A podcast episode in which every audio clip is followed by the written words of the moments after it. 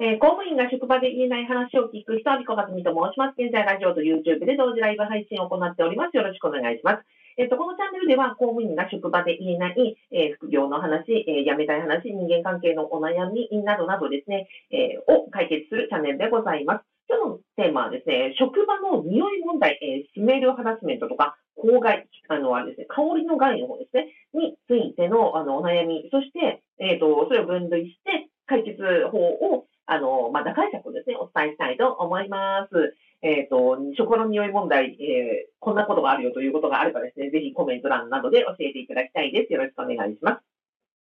職場の匂い問題って、あの、職場で言いづらい話だと思うんですよ。えー、その理由としては、その匂い問題のうんと原因というのは大きく3つあって、で、その匂い問題の原因、まずは、えーと、職場の中で起こっている問題と外で起こっている問題があると。で職場の中で起こっている匂い問題というのは、うんまえーと、人由来のものと、うんと物由来のものがあると。要は、ね、職場の、えー、中の人、もしくは物、もしくは職場外、この3種類に分かれるかなと思うんですね。で、このうんと人、物、職場外のうち3つのうちですと、まあ、職場外ってどうなものかというと、うんと職場の外に何かの施設とか、あの設備とかあって、そこからまあ外から匂いが流れてくるみたいな。で、それで結構苦痛であるとか、うん、そういう時に職場外の匂い問題があるかなと。で私の経験では、職場の関連施設の隣に、あのね、お醤油の工場があったんですよ。で、そこの、あの、まあ、とある施設の隣にお醤油工場があって、で、そこの施設の勤務になるとですね、結構長時間の勤務だったり、泊まり勤務だったりするところもあって、で、その勤務にするね、担当職員になると、そのお醤油の匂いがなかなかきついと、お醤油ってまあ一瞬嗅いだり、お醤油の時はもちろんいい香りですよ。だけど、そのね、お醤油の香りがずっとずっとその、その、すごい工場が近くって、ずっと嗅いでると本当に頭痛くなるって言っていて、で、その日によってお醤油を作る日と、ポン酢を作る日があると。でポン酢を作る日の方がなおきついっていうふうにですね、その担当職員がよく言っていて、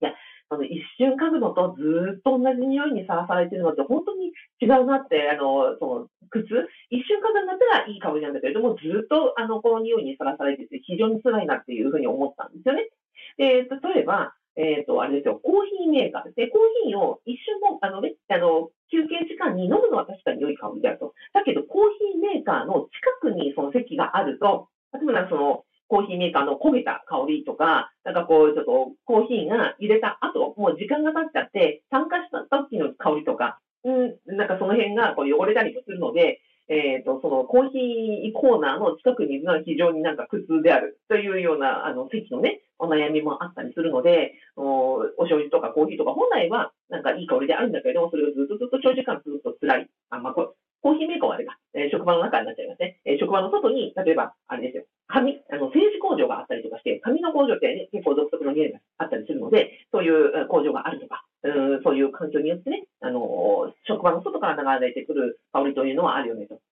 で、それに関しては、まあまあ、職場の外にあるから、職場の中で話題にしやすいと思うんですよね。私のあの元職場のように、そうやって本当の匂いが結構きついんだみたいなことは、まあ、職場の中に原因はないので、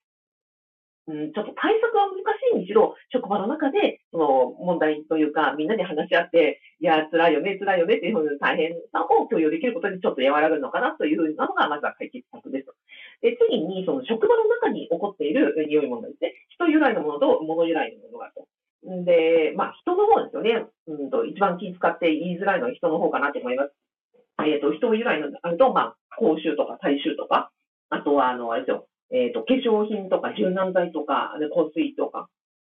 あとは、あの、人、人と物との中間かもしれませんけど、お弁当の匂いがね、あの、ダメだっていう人を知ってましてね、あのちょ仕事関係で出会った方の中で、えっ、ー、と、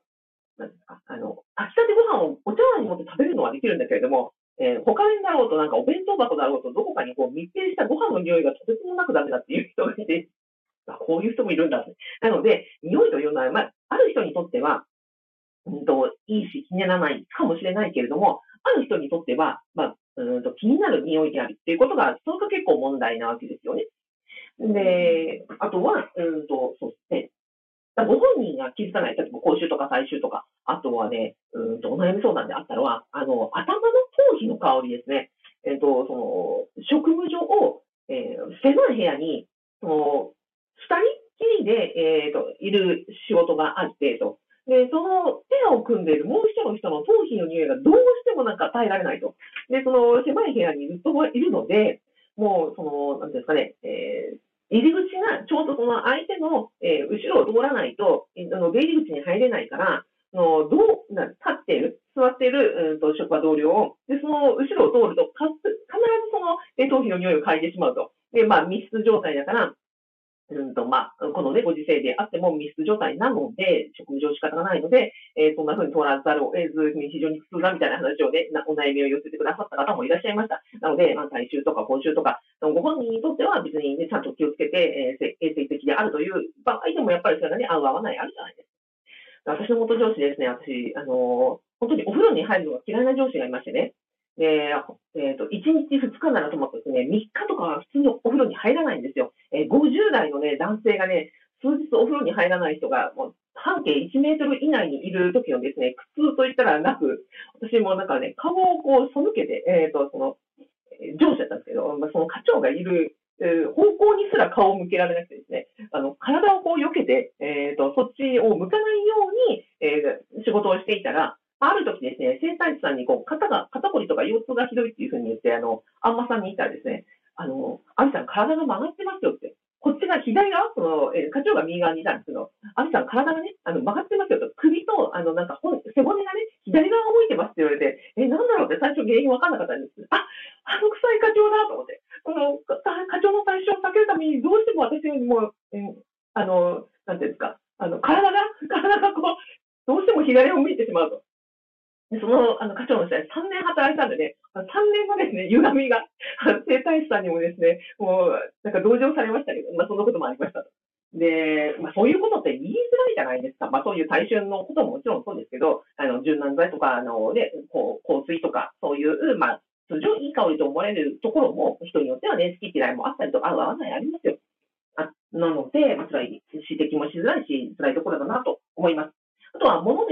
内に起こる匂いの原因、人と物と言いますけど、物としては先ほど言いました、え、コーヒーメーカーとか、あとはね、喫煙所がある職場であるとか、あとはさっきの食堂とかね、えっ、ー、と、印刷の機械とか、特殊なその価格、えー、料金を使うような場所とか、まあ、特定のなんかこう、匂いがするような場所で、そこの近くにね、ずっとずっとその勤務をしていると、まあ、非常に辛くなってきたりとかっていうこともあると思います。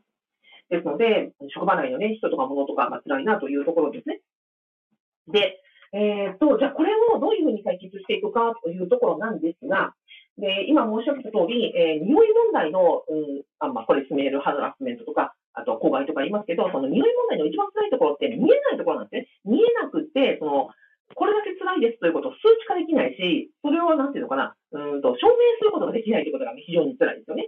あとは、あの、再現性もないじゃないですか。例えば、うんと、音の問題とかであれば、同じそういう状況が起こった時のことをね、録音したりとか、ここに立ってもらって、その音の、おね、音量を測るとかってできますけど、嗅覚って、あの、数値化なかなかできないじゃないですか。数値化できるものがないので、で、なおかつこの、今日ここにいたからといって、えー、なんか、誰にも証明できることはないし、その感覚も人それぞれなので、それが、あの、辛さとか大変さとか、凄さとか、量とか、えーと、質みたいなものがこう可視化できないというのが非常に辛いなというところに思います。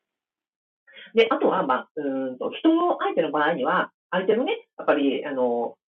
なんですかね、まあ、人権とか、えっ、ー、と、相手の、うん、尊厳とかを傷つけないように言わなくちゃいけない。あの、臭いんですよとは言えないわけなので、で、まあ、こちらのね、感覚というのもあるので、相手を非難するわけにもいかず、そこで人間関係にね、ひびが入ってるんで、もう困るし、でも指摘しないとこれね、辛い顔に辛いので、あの、なんとかしなくてはいけないけれども、でも職場ではなかなか言いづらい問題かなと思います。なので、匂い問題の難しいところは可視化できないところと、えー、再現できないところと、あとはもう個人差があること、えー、というところかなと。で、あとは指摘しづらいところですね、かなと思います。じゃあ、こういう時に、どういうふうに対策するかなんですけど、えっ、ー、と、まずは、えっ、と、このことを、誰かに、あの、例えば苦情相談とか、誰かにその上司の、うんと、まあ、提案をするとか、提言をするとか、面談の時に伝えるという時には、2つのポイントからあの伝えるといいと思います。えっ、ー、と、まずは業務に支障が出ているということと、え、2つ目はあなたの健康に害人が出ているということ。この二軸で、えっ、ー、と、で決して相手を非難しないということですね。この3点を気をつけることが重要です。まずは、職場の中で、あの、例えば席を変えてほしいとか、部署を変えてほしいとか、うんと、今非常に辛いとかですね、そういうことを訴えるためには何が必要かというと、これが、その業務に支障が出る程度に私は、あの、非常に困っているということを伝えなくちゃいけないということですね。例えば、うんと、匂い問題で、まあ、非常にまあ頭痛を出して、あ、これは健康問題にもなる。えっ、ー、と、頭痛を出していて、仕事に集中できないんだと。能力、あの、能率とか効率が落ちてしまうので、だから、えっ、ー、と、仕事をする気はもちろんあるんだけれども、席を変えてほしいとか、部署を変えてほしいとか、あの、その方と少し距離を取りたいとか、なんかね、ついたてを作るとか、まあそういうこともあるかなと思います。あとは、えっ、ー、と、あれですね、健康被害ですね。えっ、ー、と、まあ、国家公務員法も地方公務員法も、やはりその、働く人の、えー、健康も、健康を害してはいけないわけじゃないですか、職場として。まあ、だからこそその健康診断があったりとか、あの、ストレスチェックがあったりするわけなので、職員にの健康問題、に、被害が出ないというのは非常に重要なこと、まあ、法令ベースの重要なことなので、私のその個人の健康に害が出ているということ、例えば、えーと、通院をして、え、こういう診断が出たとかですね、あの実際にこういう数値が悪くなっているという、まあ、健康被害が出ていることを、ま、証明できれば、まだあの要求がこの個人のわがままということではなくて、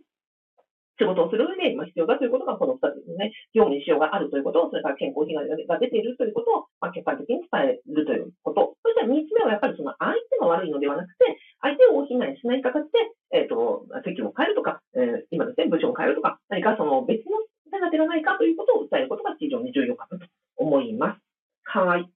非常に難しいですけどね。まあ、あとはさっきあの、検索をしたら、鼻栓、えっ、ー、と、ノーズ、ノーズクリップっていうのがあって、今ね、マスクしてるから、ノーズクリップ、あの、水泳の、あの、水泳の、なんですね、シンクロナイズドスイミングの選手とかがやってる鼻栓ですね。まあ、その、職場のね、要求が通らないときには、マスクの下に鼻栓をするというのはありかなと思って、あの、ちょっと昨日、さっき見ていたところでした。以上をまとめますと、えー、職場の匂い問題の原因は、まあ、3つあると。まずは職場の外で起こってるか中で起こってるか、えー、外で起こってる場合には、えっ、ー、と、まずは職場の中で、職場起こっていることじゃないので、え職場の方と共有をして、まあ、辛さをね、あの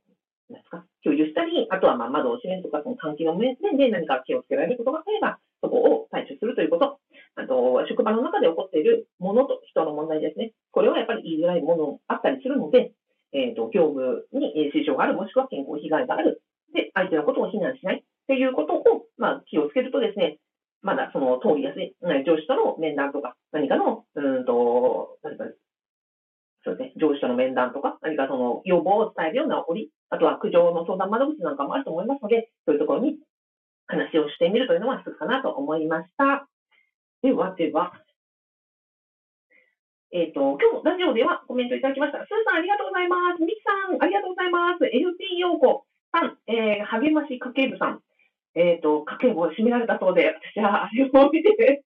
私はまだ家計簿を閉めてないと、まだ確定申告の準備をできてないと焦っておりました。ようこさんありがとうございます。えっ、ー、と、かんくみさんありがとうございます。えっ、ー、と、家族の風邪の症状でおお休みになりました。あ、それは、あの、ご回復をお祈りしております。匂い、製紙工場、近くを通すとき大変でした。いや、そうですよね。あの、私ね、小さい頃の苫小牧の王子製紙のの工場の近くで育ちましたんで、あの、結構詳しいですよ。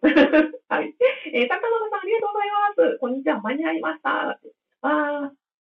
ゆかさんありがとうございます。みさんありがとうございます。あらいちありがとうございます。耳栓なる鼻栓。いや、そうですよ。今マスクだからこれできますよね。うん。できる自衛手段は何でもしましょうね。本当にさ、匂いは本当きつい。うん。で、ミキさんも本当にそう言ってくださってます。匂いが辛いですよね。そうなんですよ。あの、うん、まあ、どれもね、職場の問題、人間関係とかそういう問題辛いんですけど、音も辛いんですけど、うんと、鼻も、こう、まあ、鼻は鼻性になるか、そう、あの、入ってくるものを止めることってできないんですよね。なので、あの、本当に匂い問題は非常に辛いなと思いました。あとは、ご本人、私ね、妊婦の時に、妊婦さんだと、で、いつもは大丈夫な匂いも辛かったりするじゃないですか。私、妊婦時代に、ブドウの飴の匂いにですね、殺意を覚えたことがありましてですね。ブドウの飴って別に普通に、普段だったら全然なんともないっていうか、いい匂いが、に感じますが、あの、妊娠中は本当にね、いろんな匂いに過敏になって、そんな風に思ったこともありましたので、ね、匂い問題は辛いなというふうに思います。ですので、今日の放送が何かの参考になれば幸いです。はい。ではでは、えっ、ー、と、今日もお聞きいただきありがとうございました。えっ、ー、と、最後にご案内でございます。えっ、ー、と、アリコカズミの、え、副業不動産ゼミというのをやっておりまして、えっ、と、動画の概要欄、そして、えラジオの説明欄に、え無料動画セミナーをつけております。公務員在職中に、えボーナスを2回分のためで練習物件を買おうというですね、えっ、と、動画、え教材、オンラインスクールと、あとコミュニティを運営しております。えここではですね、職場では言えない、え副業の話、マネーリテラシーの話、先ほどね、え確定申告の話なんかもしておりますので、えどうぞよかったらご覧になってみてください。はい。それではどうもありがとうございました。良い午後をお過ごしください。あ、その前に、えっ、ー、と、私から皆さんに高評価といいねボタンを、あの、たくさんお送りします。今日もありがとうございました。YouTube ご覧いただいた方もありがとうございました。